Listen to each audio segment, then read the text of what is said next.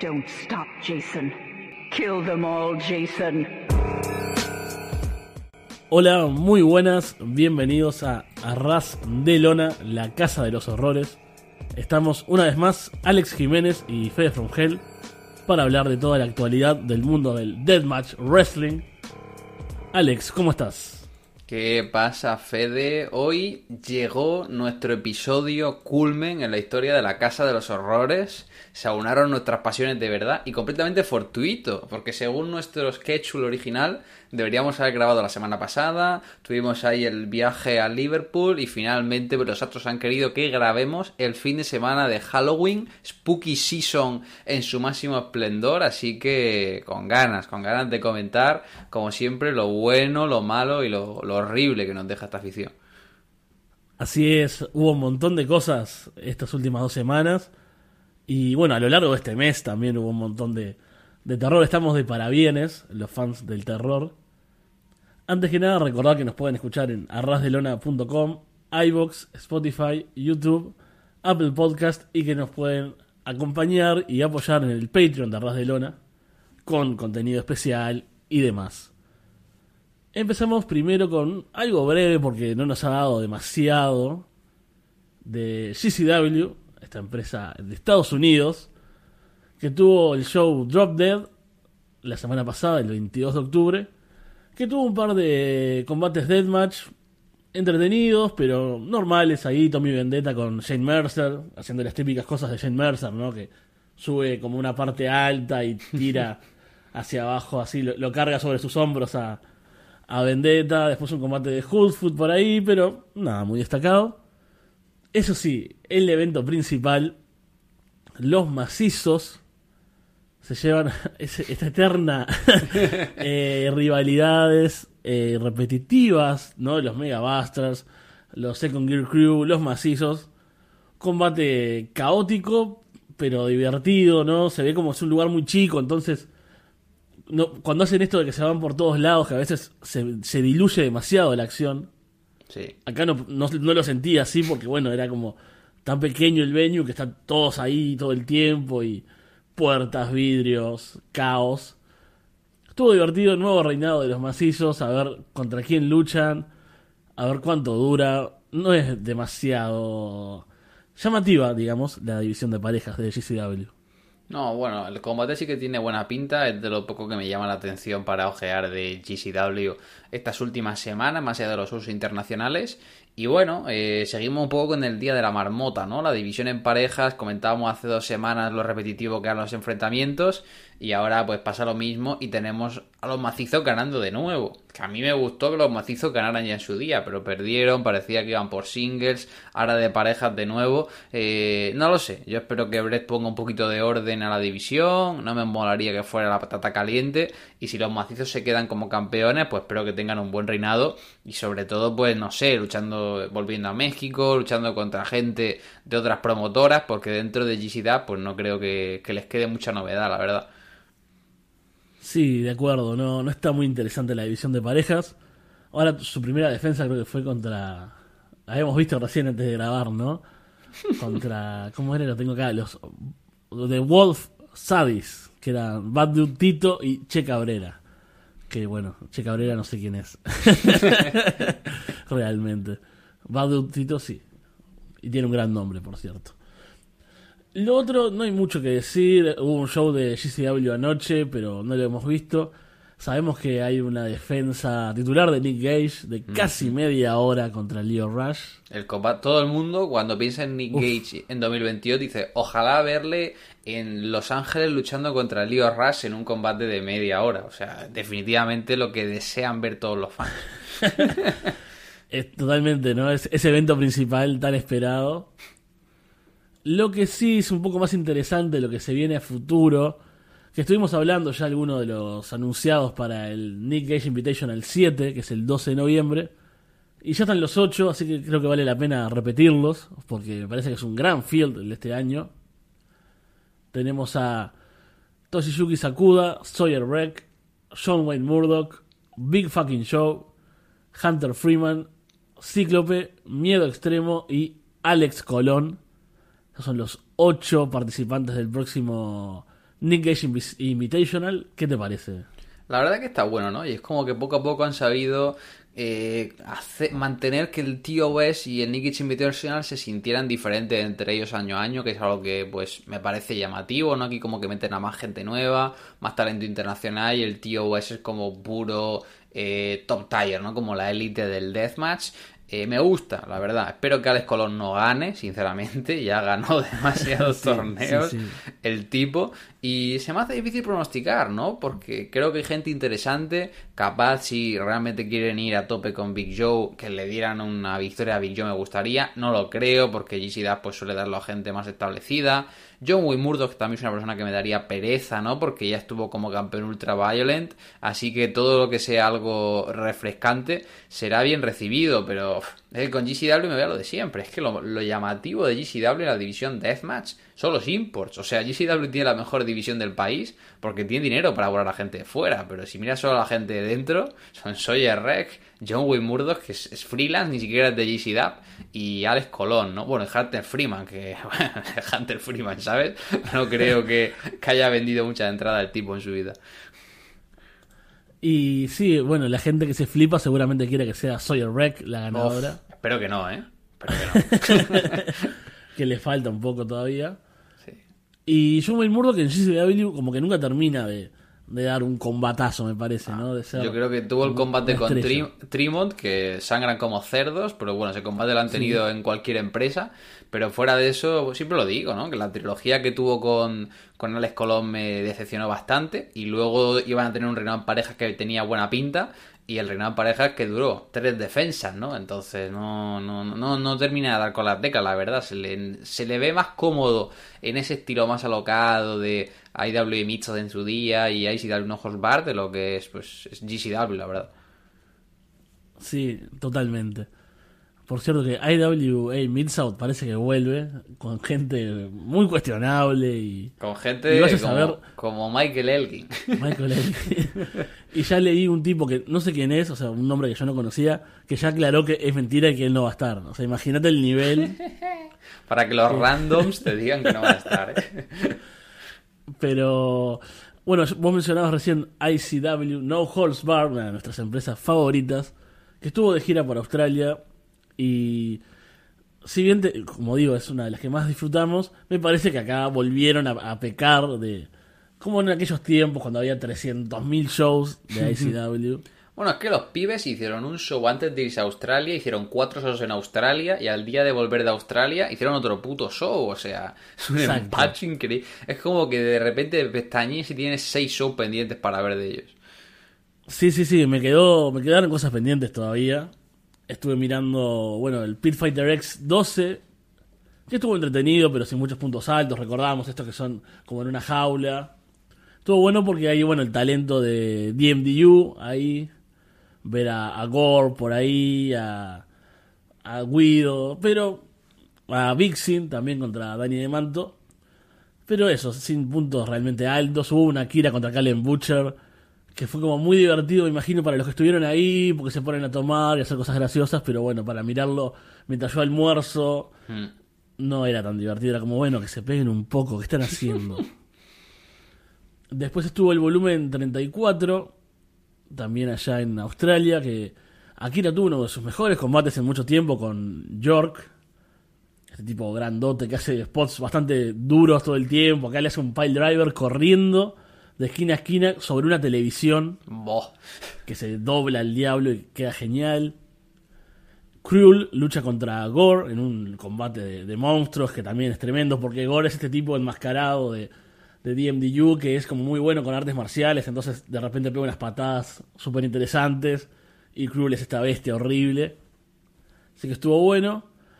Y una defensa de Casey Kirk contra Joel Bateman, su tercer encuentro en, ¿Y no sé, en seis meses creo.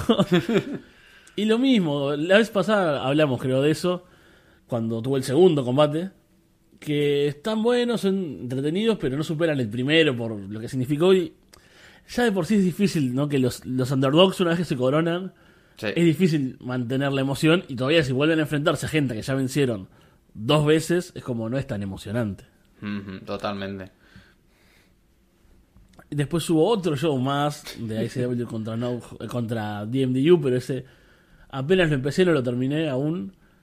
Casanova Valentine tuvo un buen combate con Will Walker, eso es de lo, de lo destacado. Casanova tuvo un buen- una buena gira, Sí. se estuvo, se estuvo luciendo el panita Cass allá por, por las tierras Down Under.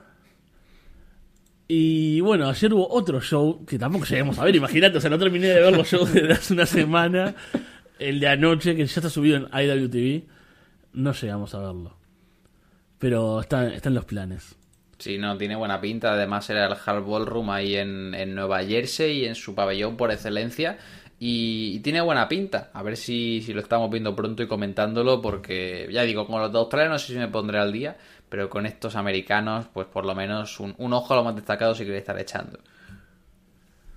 Lo que también estuve mirando, acá sé que fue cosa solo mía, y a pedir unos minutos, yo sé que eh, hemos hablado un poco, pero me guardé, me guardé para, para compartirlo en este momento.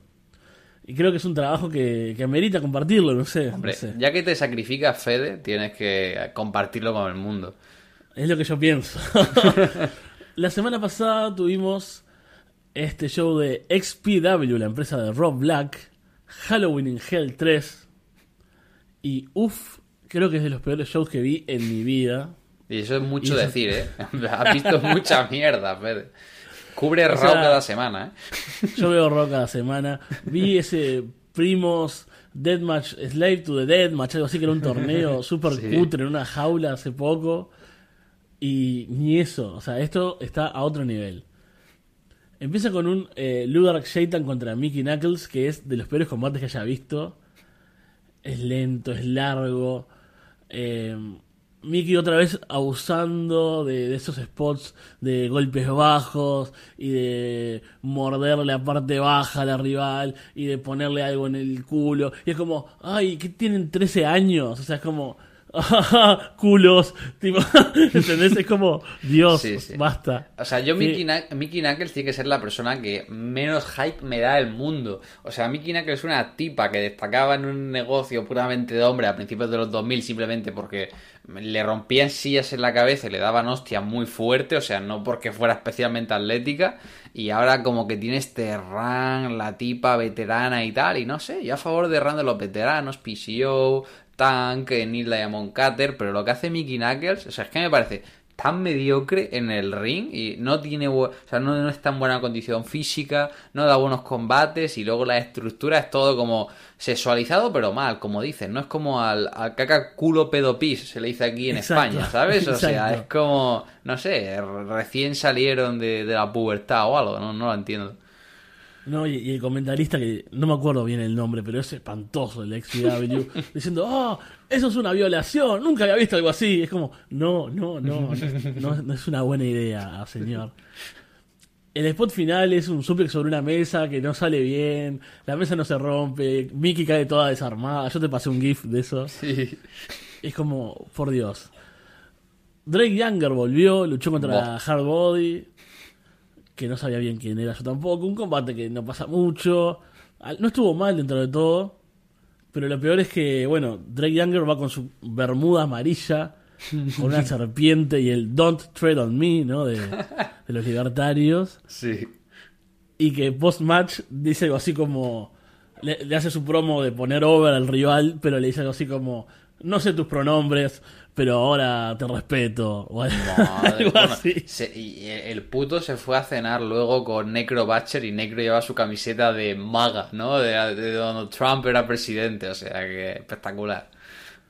Todo mal, todo mal. Hubo un Dirty Ron contra Pagano que estuvo bueno para lo que puede ser. Eh, ganó Dirty Ron, ¿no?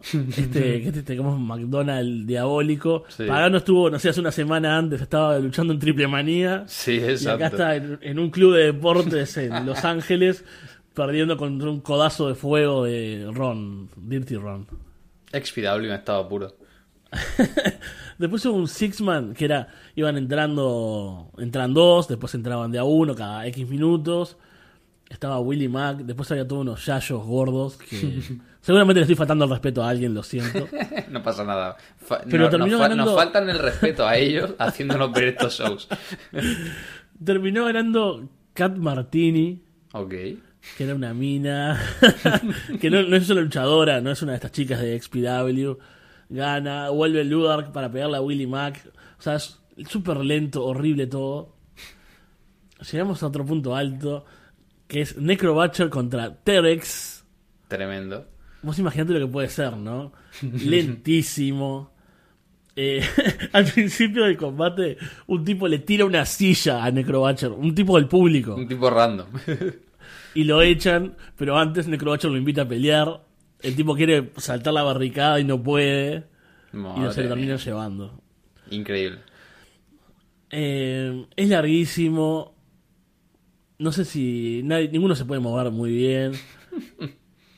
Eh, Hay esta chica, Jasmine St. Clair, creo que es, que participa, da los golpes de kendo más débiles que vi en mi vida.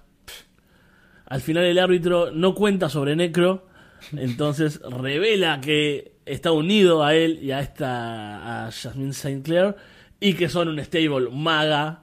Madre El árbitro hace una promo diciendo eh, como cosas como racistas no para la gente y que ellos son los verdaderos americanos. Y eso fue como la polémica del show, que fue horrible en todo Bueno, me, me- hace gracia que la- como que la gente en 2022 esté cancelando a XPW. O sea, es una promotora cuyo promotor sacó el dinero de la industria pornográfica y ha sido simplemente famoso por hacer shows de mierda con strippers y con cosas abiertamente racistas y xenófobas, ¿no? O sea, ¿cómo es posible que la gente se dé cuenta que Rob Black es un trozo de mierda en, en 2022? Que será lo próximo, ¿no? La gente escandalizándose porque Rob Feinstein esté en un show de, de House of Hardcore, ¿sabes? Oh, le, le llamó negro a uno Rob Feinstein. Digo, vamos a ver, pues si se fue a casa de un niño de 12 años pensando que iba a tener relaciones con él, le pilló la policía. O sea, qué, qué sorpresa nos vamos a dar. Exacto, o sea, todo, todo horrible.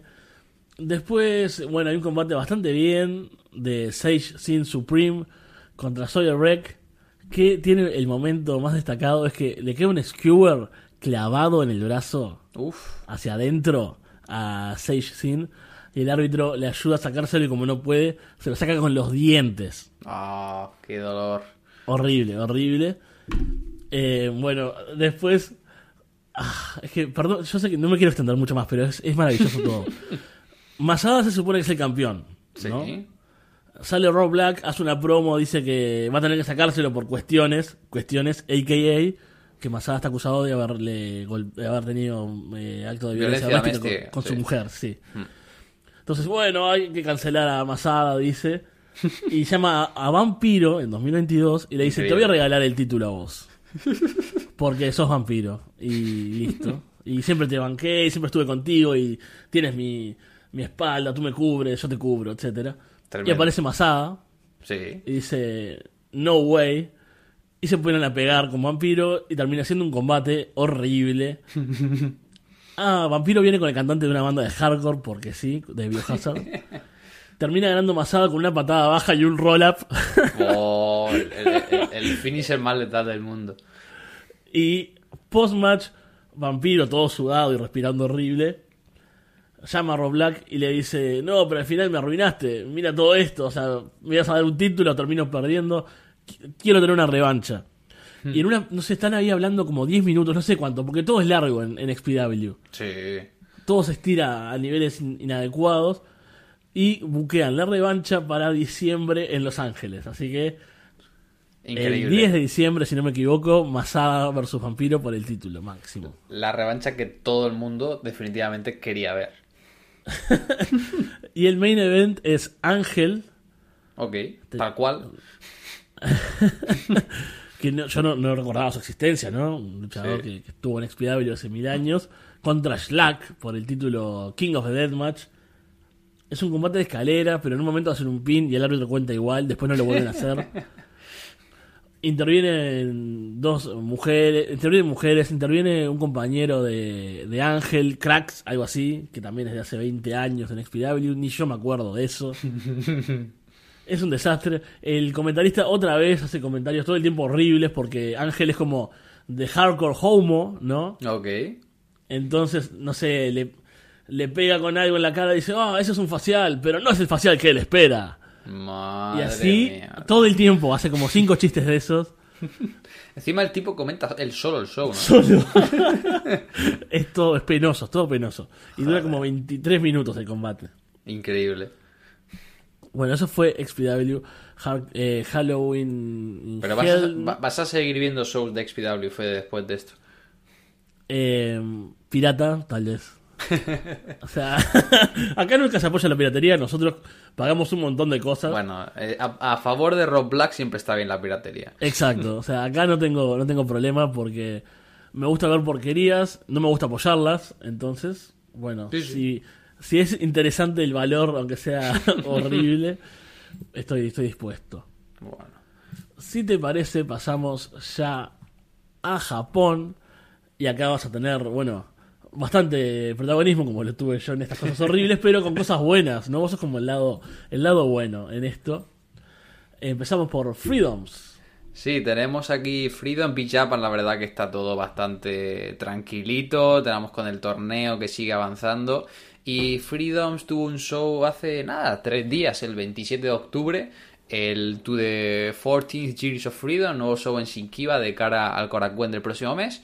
Y bueno, fue un show entretenido, típico de Freedoms, mucho combate de, de undercard, Eh, lo más destacado por encima de todo, volvió Takayuki Ueki, aunque sea de manager, estuvo ahí en el opener acompañando a, a Mataro Aoki y Toshiyuki Sakuda, que tuvieron un combate, como siempre, divertido, rutinario contra los Brahman Brothers. Y ya, yo solo ver a Ueki entrar al ring, eh, sacarle su pistola falsa a un Brahman y que le tiren eh, el talco siempre en la cara, yo con eso ya, la verdad, Ya está, ya está. Increíble, increíble. Y dije, ¿cómo echo de menos a Wakey? Así que bueno, parece que poco a poco se va recuperando y esperemos que de cara al próximo año esté al 100%. Y nada, la verdad, eso estuvo normal, entretenido. Eh, Drew Parker sigue bajándose un poquito en el undercard. Estuvo aquí haciendo equipo con Q Mogami para pegarse con Minoru Fujita y Takaiba en un combate normal. Eh, por un motivo que no comprendo, eh, el bueno de Fuki tuvo un mano a mano contra Gentaro. Es un combate que he olvidado por completo. O sea, no fue tan horrible como XPW, pero no, no sé por qué le dan singles a Fukimoto en 2022. Pero bueno, estuvo bien. Hubo también un showcase ahí de los chicos eh, de la división junior. Presentaron el campeonato nuevo, el campeonato junior de Junior Heavyweight de Freedoms, que estaba bastante bonito. No sé si viste la foto, Fede, es parecido Sí, al, lindo. al Open de Dream Gate de, de Dragon Gate. Hicieron ahí una, una lucha a cuatro esquinas con la gente de la división, ¿no? Leo Isaka, Jun Masaoka, Kamui, Dragon Libre. Y aquí lo bueno estuvo en el main event, era una pelea de, de tercias. Y la persona que hiciera el pin se convertía en el challenger al título de, de Drew Parker. Aquí estuvieron Masaoka, Kasai y Takeda contra Soulmeat, Hirata y, Sugiura haciendo equipo con Takashi Sasaki. Buen pelea por equipos, la verdad, típico de, de tercias de Freedom, acción sin pausa, buenas combinaciones. Yo la verdad que encantado de ver a Takeda de nuevo al 100%. ¿no? Es como que no eres consciente de lo que echas de menos a Takeda hasta que no está, ¿no? Porque el tipo siempre añade ese punto de intensidad, ese punto de calidad a las carteleras. Eh, finalmente Takeda tiene una buena secuencia con Sasaki, lo revienta ahí con su backfish en la cara, con los tubos de luz, le mete un rodillazo, le hace ese como ese DDT invertido. Y nada, tenemos a Takeda como ganador y Takeda que estará retando el 16 de noviembre a Drew Parker. Hicieron ahí el pequeño face-off. Y le tengo bastante gana a este combate, porque recordemos que se han enfrentado ya en tres ocasiones, las tres con victoria en Big Japan, siempre de Takeda, y las dos últimas estuvieron geniales, tuvieron un combate el, el Halloween de hace dos años en Shinkiba y luego una revancha el año pasado también en Shinkiba por el campeonato eh, ultra violento de GCW, que fue cuando Takeda le quitó el título a, Drew Parker. Normalmente Takeda mata a, Drew Parker, así que espero una, una gran lucha, este, realizando el Korakuen. Eh, y no sé, Fede, ¿tú crees que le darán el título a Takeda o que será un poco más una victoria ya de, de Drew para sentarlo ahí como main eventer? Sí, yo creo que es el momento de que Drew venza de una vez por todas a, a su final boss, ¿no? Como, Sí. como se, ha, se ha generado esta, esta dificultad en su carrera, ¿no? Con, con Takeda. Y eso promete ser un combatazo seguro, están en un gran momento. Y bueno, este show pinta interesante, este, yo no, no lo he visto aún, pero ya ese main event clásico de Freedoms ya me, me da ganas de verlo. Y bueno, la cartelera en general siempre, los shows estos compactos, mm, variados, típico Freedoms, cuando tenga un ratito seguramente le estaré dando un vistazo. Sí, no, estuvo divertido, entretenido, ya digo, mucha ganas ahí del 17 de noviembre, ese Takeda contra Drew Parker 4, que puede ser un fácil candidato a mejor combate del año, la verdad que tiene muy muy buena química, ahí también se determinará al primer campeón junior de Freedoms, y, fuera de aquí, pues poquito más por Freedom, ¿no? Está bueno ver cómo van utilizando a jóvenes talentos así independientes. Eh, Yusaku estuvo luchando, lo han programado mano a mano contra Takeda en un próximo show de estos que hacen en ciudades más periféricas de Tokio, que a veces suben combates a YouTube. Eh, también, que la estuvo partiendo en el torneo de, Big Japan, sobre todo con un muy buen combate con, con Abby también lo están están luchando bastante con él porque el chico el chico es de Chu AW y Freedom se hace como un show conjunto con Chu AW cada dos meses o así tuvo mano a mano con Kasai el último show tuvo un combate ahí con con Sasaki también, entonces eh, tiene buena pinta, parece que creo que puede ser un buen fichaje para la división Deathmatch, porque bueno, si Wakamatsu destaca, mejor que esté en Freedoms a que se quede en, en Big Japan, ¿no? Que la verdad que es, es, el puro ostracismo, así que Freedom como siempre trayéndonos cosas, cosas interesantes. Sí, aparte como que les van metiendo de a poco y te vas acostumbrando, te va interesando y bueno, después con algunos mano a mano más llamativos van demostrando. Totalmente. ¿Qué más? Bueno, estuvo Prominence. Hay un par de, de combates. Bueno, hay un, show que. Hay un combate que está en YouTube, ¿verdad? Este sí. último. Es como que no tiene distribuidora, pero hay un canal de YouTube que sube a veces combates íntegros. Normalmente por show suben uno o dos combates, lo cual es de agradecer. Y en el último show que celebraron también sin Kiva este Red Flame Always in the Heart, es decir, la llama roja siempre en el corazón. Eh, la estrella estuvo buena porque Suzu Suzuki, como ya lo hiciera en Ice Ribbon, está teniendo como una serie de death matches contra luchadores masculinos principalmente, como para probarse a sí misma como la próxima cara del deathmatch. Y le tocó enfrentarse a Toru Sugiura. Y el combate me encantó, la verdad. Fue un combate que me gustó muchísimo. Es un combate de nada, 11, 12 minutos, pero se combinan súper bien, ¿no? Porque Toru Sugiura me parece un luchador súper explosivo, mucho carisma, y Sutu Suzuki, que tendrá 18, 19 años como mucho, la tipa tiene una agilidad tremenda, trabaja muy muy bien como underdog, hay un punto en el que se coge cada uno un cassette plate y se lo pegan en la frente y empiezan a meterse cabezazos y, ves a Toru Sugiura chorreando de sangre y pegándose y la secuencia final la verdad que está también súper súper potente, eh, utilizan sobre todo, pues, no, no, no usan ni tubos de luz, usan cassette plates, usan una especie de sillas y poco más, pero la verdad que es súper creativos y yo diría que esa es mi recomendación. Me gustó la pelea de tercias de Freedoms, pero me quedo aquí más contento. Yo creo que mi recomendación es el Toru Sugiura contra Soto Suzuki, sobre todo porque está gratis. Y ahora que, por cierto, también que no se me olvidó comentarlo antes, viendo que estaba en este show, eh, Violento Jack se cayó de las dos últimas carteleras de Freedoms. Eh, está bien, pero en su familia, si fue su, mujer o su hija, eh, están con coronavirus. Parece que todo bien dentro de la familia, pero bueno, ya sabemos que se tiene que hacer cuarentena, pues no se fían de traerlo, así que estará probablemente de vuelta de cara al Korakuen en las fechas del próximo mes, pero bueno, que a veces parece como que nos olvidamos del COVID, pero sigue presente entre nosotros. Sí, sí, es cierto.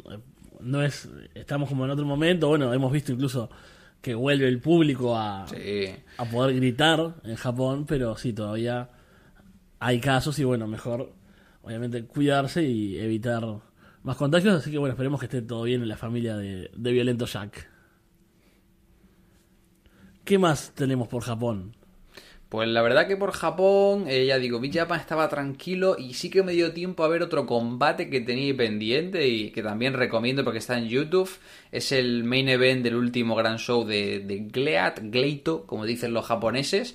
Y me llamaba bastante la atención porque era Jun Kasai y Takeda haciendo equipo, es decir, eh, mis, Mega Powers tradicionales, eh, Hall lleno hasta rebosar, y se estaban enfrentando a Bulk Orchestra, la verdad que yo de Glade no había visto nada, entonces tenía bastante curiosidad, era Son Hayato Tamura y Ryuchi Kawakami, y la verdad que el combate me gustó, son como 18 21 minutos aproximadamente, y tiene muy buen ritmo porque es un no disqualification, entonces no llega a ser un deathmatch, pero igual pues está, está medio violento. Entonces tienes a Kasai y Takeda utilizando Takeda como su eh, tijeras gigantes, ves a Kasai sacando su tenedor para clavárselo en la cabeza, se pegan sillazos. Y está súper bueno porque incluso ganando Kasai y Takeda, los tipos de, de Glade, la verdad que lucen genial, ¿no? Porque le están dando una paliza tremenda, se nota que ellos no tienen ni idea de luchar en peleas hardcore, peleas deathmatch, pero tienen un comeback súper explosivo al final y como que pierden plantando un montón de cara. Entonces, yo que soy una persona que no conoce la empresa, viéndolo la verdad que me llamaron bastante la atención. No sé si como para seguir la empresa de seguido, pero creo que tuvieron una, una gran performance y luego sobre todo un gustazo siempre ver a Kasai Takeda fuera del registro estrictamente de Deathmatch, sobre todo Takeda con este estilo más MMA, medio shoot y demás, que a veces la gente se olvida, pero el bueno de Masashi tiene un buen, buen background en artes marciales mixtas, así que otra, otra buena lucha que de nuevo podéis ver gratis en YouTube, así que no, no entiendo por qué no, no vais a hacerlo con lo buena que está. Bueno, dos recomendaciones gratuitas en YouTube, eso es un éxito. Y sí, siempre es bueno ver a Kasai y Takeda fuera del clásico registro Deathmatch, porque son dos grandes luchadores que son conocidos básicamente por eso, pero que son de esos luchadores que demuestran que el Deathmatch Wrestling es más que tubos y vidrios y alambres de púa. Totalmente, así que ya digo, muy contento la verdad con lo tenía cositas pendientes aquí por Japón, no decepcionan nada, así que bueno, eh, me sabe mal Fede, yo soy el que elige bien para ver los combates, pero tiene que haber un contrapunto, tiene que haber, se tiene que haber de buenos combates y de cosas horribles para balancear el programa y que no sea esto un reino de purpurina y arcoiris. Claro, hay que, hay que conocer todo, hay que estar en el barro también. Sí, sí. Vamos con el repaso del resto del mundo que, bueno, terminó la gira de GCW. Bueno, primero la de ICW con Australia tuvo su decimocuarto show más o menos. eh, DMDU tuvo Roll with the Punches, ¿no? Siguiendo esa frase de, del bueno de Danny de Manto que dos por tres se le cae gente de los buqueos y dicen, bueno, Roll with the Punches, en una hora vamos a conseguir otra persona. Y no lo vi, sé que está interesante y varias cosas que me gustarían ver y comentar, así que lo posponemos, pero estuvo ahí. Después, en México, GCW estuvo de gira y tuvo su, su, evento con Vanguardia. Que tuvo un Alex Colón contra Crazy King, que estuvo bueno. Ok. Unos buenos tubos de luz. Los dos también buenos luchadores, además de, de, ser violentos. Así que interesante ese combate. Y el main event, que era Drew Parker y el mago contra los macizos. En un combate con explosivos. Ojo. Que algunas fueron un poco cutres, creo que vos viste algunos clips. Y me da pena, ¿eh? Porque mira que Vanguardia solía ser de las que mejor hacía explosivos, ¿eh? Pero se ve que en la arena en la que estaba no, no había mucho presupuesto. Sí, sobre todo, ¿sabes cuál fue mala? O sea, la de los objetos estaban bastante bien, de repente un, un bate con explosivos, Sí. uno, una mesa, esos estaban bien, pero la que fue mala fue esas de cuenta regresiva, ¿viste? Como las Es que, de FMW. eh, eh, esa ¿Por nunca qué la las entiendo. hacen? ¿Por, por qué la hacen? Porque es imposible que luzcan bien. Porque, como tú dices, cuando pegas con un bate, con unas sillas, como que sale una chispa y ya está. Pero lo de ponerlo como en los turnbuckles es como si no eres sonita, ¿para qué lo hacen? ¿No? Porque Exacto. se va a ver terrible. O sea, si literalmente no puedes prender fuego dentro de un pabellón, no lo hagas.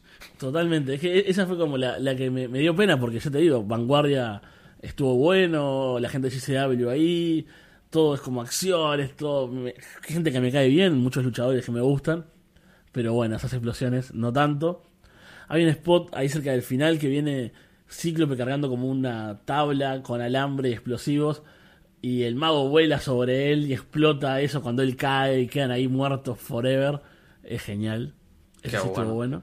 El mago, Y la verdad que lo hace bien, ¿no? Creo, recuerdo también que tuvo un mano a mano con Cíclope, ¿no? El año pasado también, como Sí. era una lucha disco con explosivos, ¿no? Porque era así como con paneles de discoteca y tal, también, también estuvo buena esa. Sí, estuvo, estuvo divertido, sobre todo esos dos combates. Después fue mucho lucha libre, más indie mexicana. Y después el show de GCW con Zona 23, ahí uniendo dos mundos. Sí. Que me salté algunos que pienso ver después. Quería ver la, la gente de GCW, sobre todo en este entorno. Estuvo Cole Radrick en un three-way ahí con Cyber Black y Lunatic Flag, que estuvo bueno. Y mataron mucho al pobre Cole Radrick, porque tiene una pinta de niño pequeño que me da Sí, bastante sí. curiosidad verla ahí en es genial contra, contra los capós de los autos, contra un camión. Aparte, viste que no son muy cuidadosos en zona 23. No, no, o sea, no, no, por eso, por eso digo. Cole de repente lucha en Estados Unidos o bueno, hasta en Japón con eh, si bien hace deathmatch, gente Está, un poco lucha- más. eh, está luchando ahí en Japón, combate con Rina Yamashita y con Violento ya cuidándole los spots, guiándole, protegiéndole, y de repente pasa a pegarse en un deshuesadero de- del Estado de México entre putos sádicos sedientos de sangre y trellándose contra capós, ¿no? O sea, son, son lo- lo- los dos, las dos caras de la moneda. Ahí gritándole, duro con el gringo, duro con el gringo. Estuvo, estuvo muy divertido. Después, la verdad que hubo combates, estuvieron Cíclope por ahí, Miedo Extremo, Drew Parker, ¿no? Y vos decís, bueno, puede haber grandes combates, pero como que no explotaron, no sé, creo que Ya. fue raro porque fueron cortos los combates de gente que realmente es muy buena. A ver, es que yo sinceramente, yo soy Drew Parker. Quiero decir, yo soy Takashi Sasaki, que soy el que le paga la mayoría de bookings a Drew Parker en Japón, y le digo, vamos a ver, como me quede sin main event para el Korakuen, porque te has puesto a hacer el gilipollas en un puto descampado delante de 40 personas, que te den por el culo, ¿no? Entonces yo entiendo que vayas a tope, pero también entiendo que si tienes una serie de compromisos y ni siquiera eres mexicano ni nada, es como... Yo Sí. creo que no, me- no merece la pena arriesgarse, ¿no? Tú imagínate que. Drew se tiene que perder su victoria contra Takeda en el Korakuen porque, eh, ¿sabes? De Cíclope, le- con todo el respeto del mundo a Cíclope, le tiró encima de, de un auto y se resbalaron, ¿sabes? O sea, no, no tendría sentido. Sí, sí, totalmente.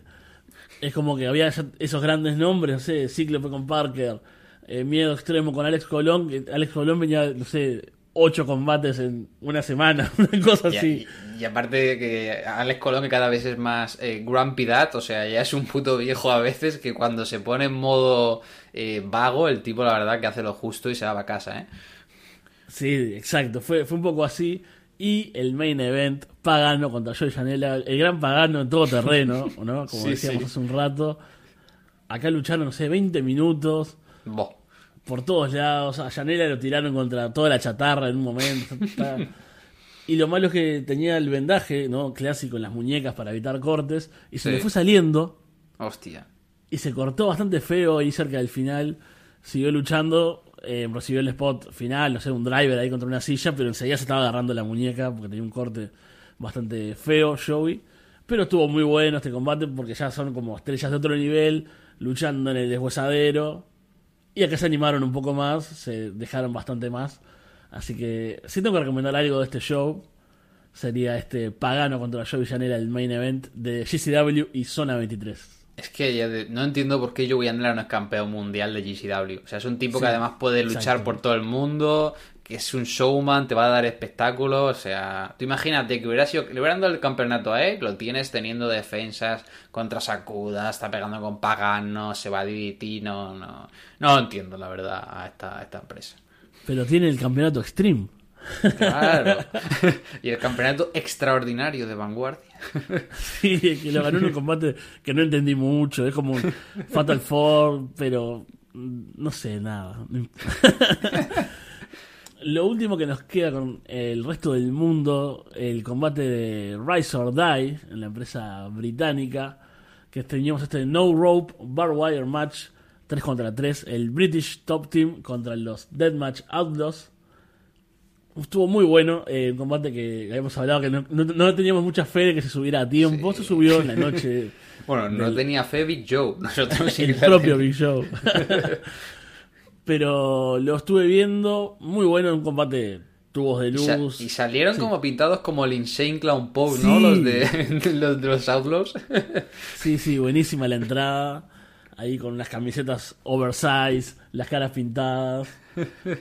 El combate, bueno, alambres de púa en lugar de cuerdas, muchos tubos de luz, eh, jeringas en la lengua, eh, sal, muchos objetos. Ah, mira, muy- antes, antes, me, antes me preguntabas que si era la primera vez que hacía lo de la jeringa en la lengua. Justo que lo mencionabas. No, yo creo que ese spot lo hace siempre Chrissy King también en, en México. Que decía yo que me sonaba de alguien. en la lengua, yo no me acuerdo en la lengua. Yo recuerdo una final de un torneo de. ¿Cómo se llama? En Guanatos En Hardcore. Pool, Guanatos. ¿Te acuerdas? que, que se pegaron en la final Cíclope y, y Crazy King. Recuerdo verlo. Yo juraría que vi algo también. Me, con las jeringas y la lengua me suena.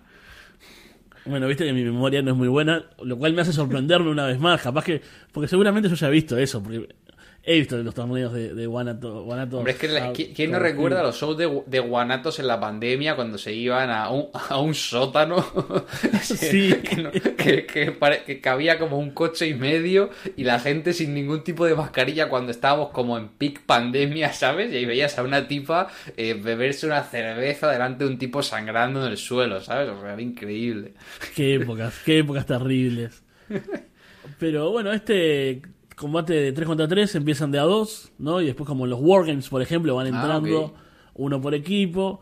Tiene la ventaja los malos, en este caso Sí. el British Top Team, que si ganaban, Darwin se quedaba con Rice y terminan ganando en un, un final buenísimo. A Big Show le hacen un F5 contra una construcción con tubos y queda muerto ahí. A, a Donnie Darko le están agarrando en ringside con una llave, pero queda bien, o sea, lo tienen bien agarrado, no me acuerdo ahora. eh, Darwin no, bueno, eh, Lou Nixon lo está agarrando ahí. Sí. Y de Darwin remata a Michael Caden con un crossface con alambre de púa en la boca a, Michael Caden. Es tremendo el spot final ahí en el medio de toda la rotura y los vidrios y la sangre. Se rinde. British Top Team toma el control de Rice. La gente abucheando. Ya empiezan a hacer una promo post-match. metiéndose con todo el mundo. Y regresa Saxon Huxley Hostia. que tuve que buscarlo porque no me acordaba quién era. Pero bueno, con mucha reacción, el tipo se carga al British Top Team y bueno, va a ser como el que va a luchar contra esta nuevo orden de Rice en el futuro. Bueno, tiene buena pinta. eh, no me dio tiempo de ver el combate, le tengo ahí bastantes ganas. Y bueno, Rice que tiene ya los shows anunciados con ICW en febrero, parece que están vendiendo bastante bien los boletos. Va a venir Tremont, anunciaron también a Cruel y gente por el estilo. Yo no sé si podré estar yendo al final. Y te quería preguntar qué tal de Warehouse, porque hacían también debut en este nuevo pabellón y cómo se vio. Uh, está muy lindo. Bien esos estilo underground de Rice. Ah, bueno. Sí, sí. Lugar chico, oscuro. Ahí como todo muy cercano. El ring parece más pequeño en el medio. Muy lindo, me, me gustó, me gustó mucho. Bajan de una escalera también como, no sé, como si fuese un, de un depósito, salen de ahí los luchadores. Genial. Todo maravilloso. Si te parece entonces, vamos a hacer un giro Ojo. final.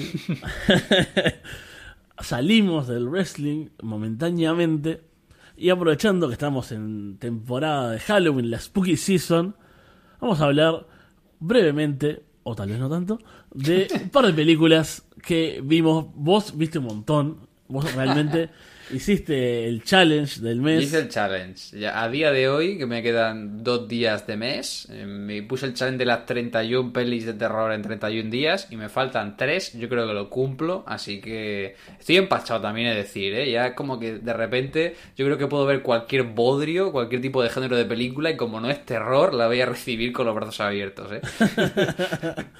Sí, has visto de, de todo el mundo, de todo, de todo estilo, ¿no? Has visto de, todo, de toda época también, ¿no? Sí, sí, sí, estuve viendo cosas de toda época, sobre todo cine americano, ¿no? Pero también alguna cosita de cine europeo, algo de cine asiático. Eh, estuvo bien, la verdad, estuvo bien. Estuve reviviendo algunas cosas que recordaba mejor, que luego eran horribles, cosas que no vi nunca. Eh, probablemente el mayor bodrio que vi. O sea, era una película que vi como con 12 años. Yo la recordaba mala, pero dices tú, igual la veo ahora y no es tan mala. No, me pareció peor que es Jason X, la, la de. Viernes 13 que se va a espacio. Dije, bueno, igual, era muy pequeño, es una película paródica. No, no, no, no la vean, por favor. No vean nada, no, no merece la pena el sufrimiento. Es, es bastante terrible Jason X, sí, sí, sí. Y tú, Fede, todavía no es Halloween, pero tú tienes algún plan aquí para Halloween o algo, fiesta con amigos, ver alguna cosa o... Yo voy a tener una experiencia aterradora y es que tengo que cubrir Raw el lunes. eh, No, y es Halloween. Fede, eso es ilegal, Fede. Hombre, no. Es, es el Halloween más triste en, en muchos años. Yo toco en una banda de horror punk, o sea que es como el género donde se habla de terror y demás. No tocamos en estas fechas. Eh, no voy a hacer nada porque voy a estar mirando Raw. Mi madre el otro día fue a hacer a un supermercado, ¿no? una, grande super- una gran superficie, vio algo de Halloween, me manda una foto, me dice, ah, ¿te interesa? No, ¿para qué? Si no voy a hacer nada. Estoy sumamente frustrado por este Ponte Halloween. una, pe- ponte una peli, Fede, aunque sea. Entonces, lo que nos quedó es que en este- yo no vi muchas cosas tampoco, pero fui al cine Bien. Dije, hay dos cosas que quiero ver. Una me gustó mucho más, una no tanto. En, esta estamos, en, en una estamos de acuerdo y es en Smile. Sí. Esta Por- te película. voy a decir dos cosas. Lo primero, que no penséis que estemos desvariando. Esta sección tiene el beneplácito de Alessandro, así que no estamos cometiendo ninguna ilegalidad. Y la segunda es que yo creo, Fede, que si alguien no ha visto una peli y no quiere spoilers, que se marche porque vamos a Sí. hablar de spoilers profundamente. O sea, vamos a destripar todo lo que tiene que tener Smile y, y Halloween el final. Así que eh, avisaos que dais. Totalmente, vamos a, a ir a saco así con, las, con estas dos pelis. Smile me encantó, la fui a ver solo al cine. Muy bien, Eh, Fede. ante la duda estaba ahí como... Acá no la pasaban en muchos cines, la verdad. La pasaban casi siempre doblada al español, que no me gusta. Me las No, películas no en quería ver original. Sonríe. No quería ver Sonríe. y la daban, no sé, el domingo a las 10 de la noche en un cine que no me queda muy cómodo, pero dije, yo solo preciso para decidirme un empujoncito. Y le dije a Alex, ay, bueno, es que ay, estoy solo y no sé qué. Ve a verla. Listo, saqué la entrada. Hombre, es que yo literalmente, yo creo que de cada 10 veces que voy al cine, nuevo y solo, ¿eh? O sea, la mayoría de veces. Yo no, ya, ya he pasado la época de tener que convencer a alguien para que venga conmigo. Así que cuando me preguntaste, digo, tienes que. Y sobre todo en Smile, ¿no? Que a mí me parece pff, el estreno de género del año, ¿eh? Tranquilamente. Es un una pedazo de peli. Creo cierta división, ¿no? Porque había gente que decía.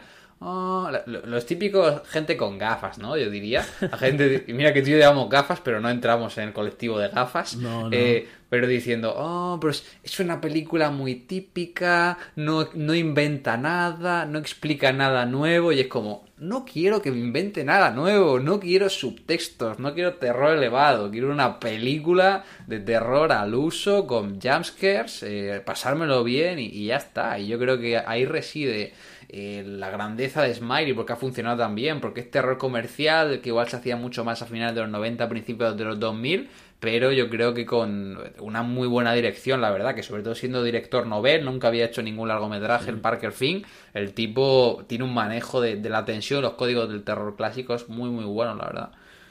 sí, sí, tiene unos jumpscares que me, me hicieron tirar el pop en algunas ocasiones.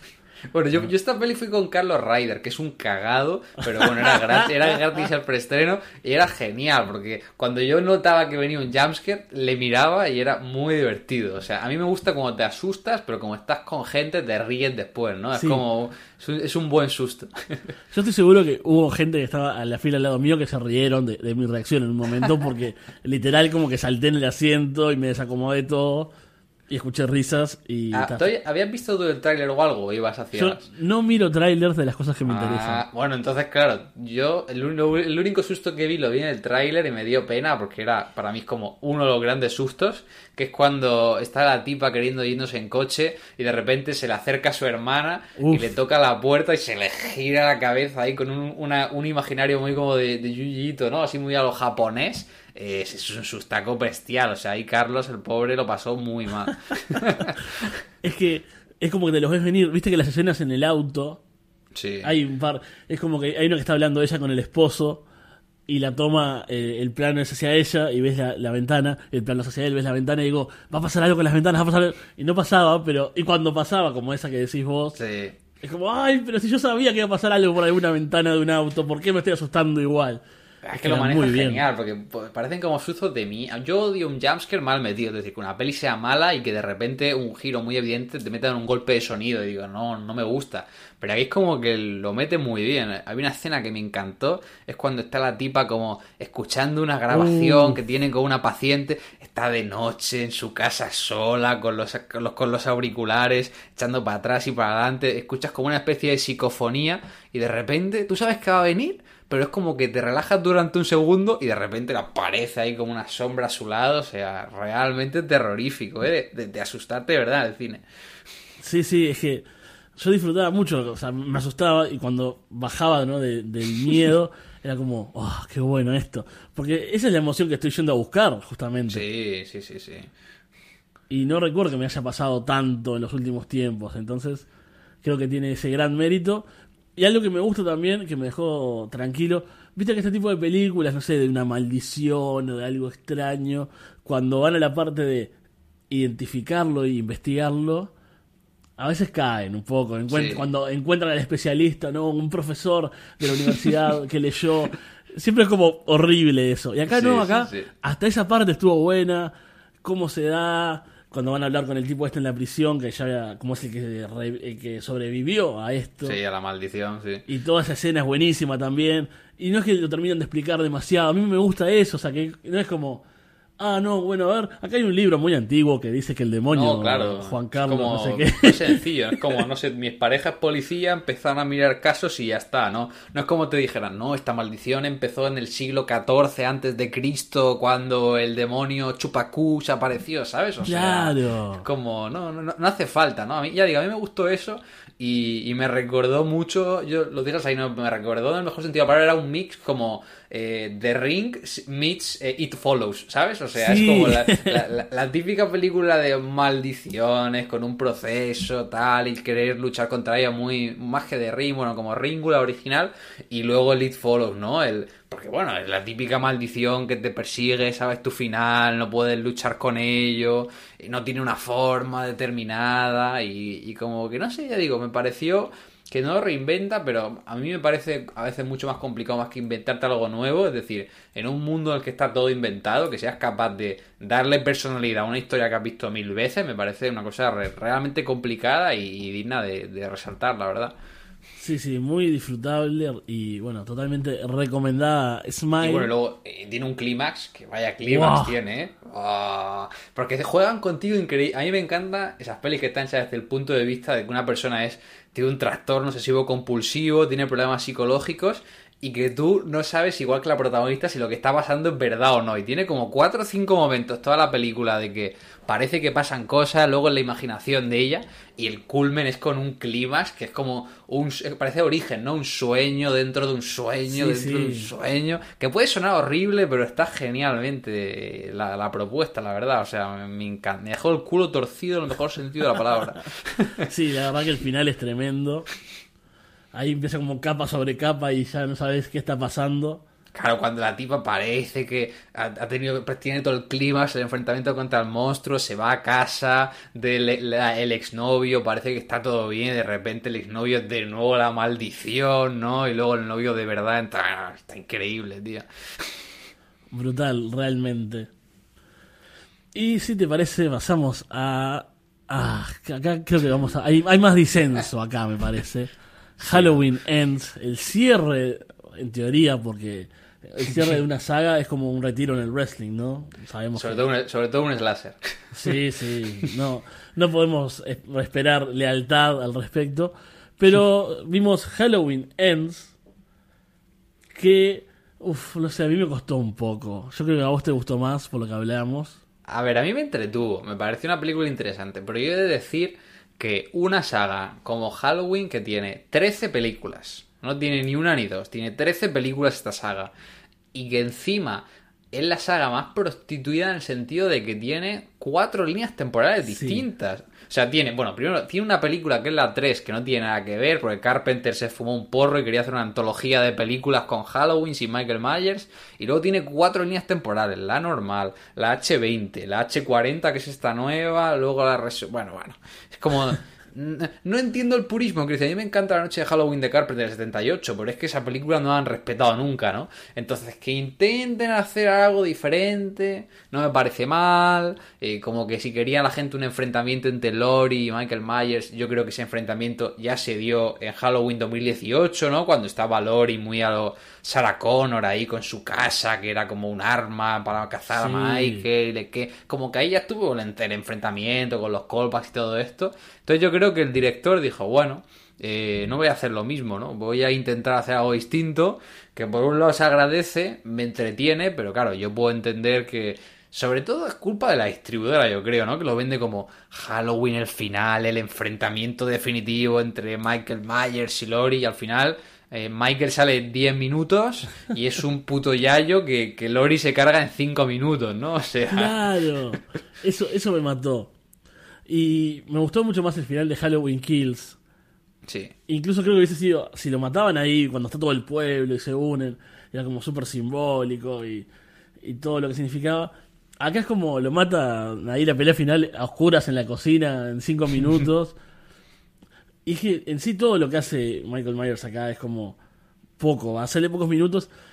Acá mi gran problema aparte, cuando Cory, es este personaje que, que es el principal eh, enemigo, el principal malo en este caso, cuando se encuentra con Michael Myers, que está como en una especie de cueva ahí abajo de un Sí. puente, hay un momento que a mí me pareció, yo me reí, es que estaba, estaba como en otro mood esta vez, ¿no? O sea, no fui solo, entonces estaba Sí. como más jajaja, las risas, eh, mucho, ¿no? Otro, otro plan. Llega, Michael Myers lo agarra y ve en sus ojos, y ahí como que, recordemos, Cory eh, había matado sin querer a un niño cuando lo estaba A cuidando. ver, yo he de decir que el niño se merecía morir, ¿eh? Me dio Sí, cero pena. Eh, bueno, me, me tienes que reconocer que el prólogo es muy bueno. Yo creo que Uy, el prólogo sí. está muy bien parido, ¿eh? El prólogo está genial. Me encantó, eso me encantó. Pero que ahí lo ve y como que en sus ojos ve lo que pasó. Y ahí Cory sale ya mata a un, a un tipo enseguida. Y bueno, al final es como toda esta transformación de Cory en, en el malo. Que tiene esa cosa, viste, que Halloween juega con la maldad. Como que es algo más. eh, Sí, es como que. O sea, yo entiendo que luego la idea pues, puede estar mejor o peor desarrollada, puede gustar más o menos, pero como yo creo que el Gordon Green lo que intenta con su trilogía, con Halloween, La Noche Halloween 2018, Halloween Kills y Halloween Ends, es como hablar del mal como ente, ¿no? Y en la primera Claro. es como, como el mal sigue viviendo y revive 40 años después, la segunda es como. eh, el odio se transmite en la sociedad, ¿no? Con la historia del pueblo en el hospital y cómo el odio alimenta a Michael. Y aquí te habla de- del mal y del odio como una cosa eh, inerte en la sociedad, ¿no? Que se va transmitiendo y creo que te, te explica, ¿no? Lo que te quiere narrar es como que Michael es el mal, que nace este pequeño en él y- y Cory es la prueba de que el mal también puede nacer en personas que son buenas, ¿no? Por culpa de la sociedad. Entonces, bueno, la idea puede estar bien, luego ya la ejecución, pues bueno, será más, más o menos acertada. A mí me gusta la idea justamente esa de, del mal y que es como algo más allá. Pero la ejecución fue como. No deja de ser un Michael Myers viejo ahí encerrado. A mí, a me hacía mucha gracia cuando eh, eh, Cory como quiere aprender de Michael, ¿no? Y de repente eh, están ahí los tipos en, en- en la especie de Batcueva, ¿no? Que tiene Michael Myers ahí al lado del descampado y como que están matando al, al policía, al novio de la nieta de Lori, ¿no? Al exnovio y tiene eh, a Cory como el tipo encima de su pecho y diciéndole como a Michael, mátalo y enséñame cómo lo matas, ¿no? Y ves cómo lo está matando delante suyo es un puto psicópata, ¿sabes? O sea, bueno, o lo peor es cuando se van los dos a matar a la piba que se está follando al, al doctor este en su casa y Sí. van los dos como si fueran ahí en plan panas, ¿sabes? En plan Eso, pandilleros. eso me mató, eso me mató.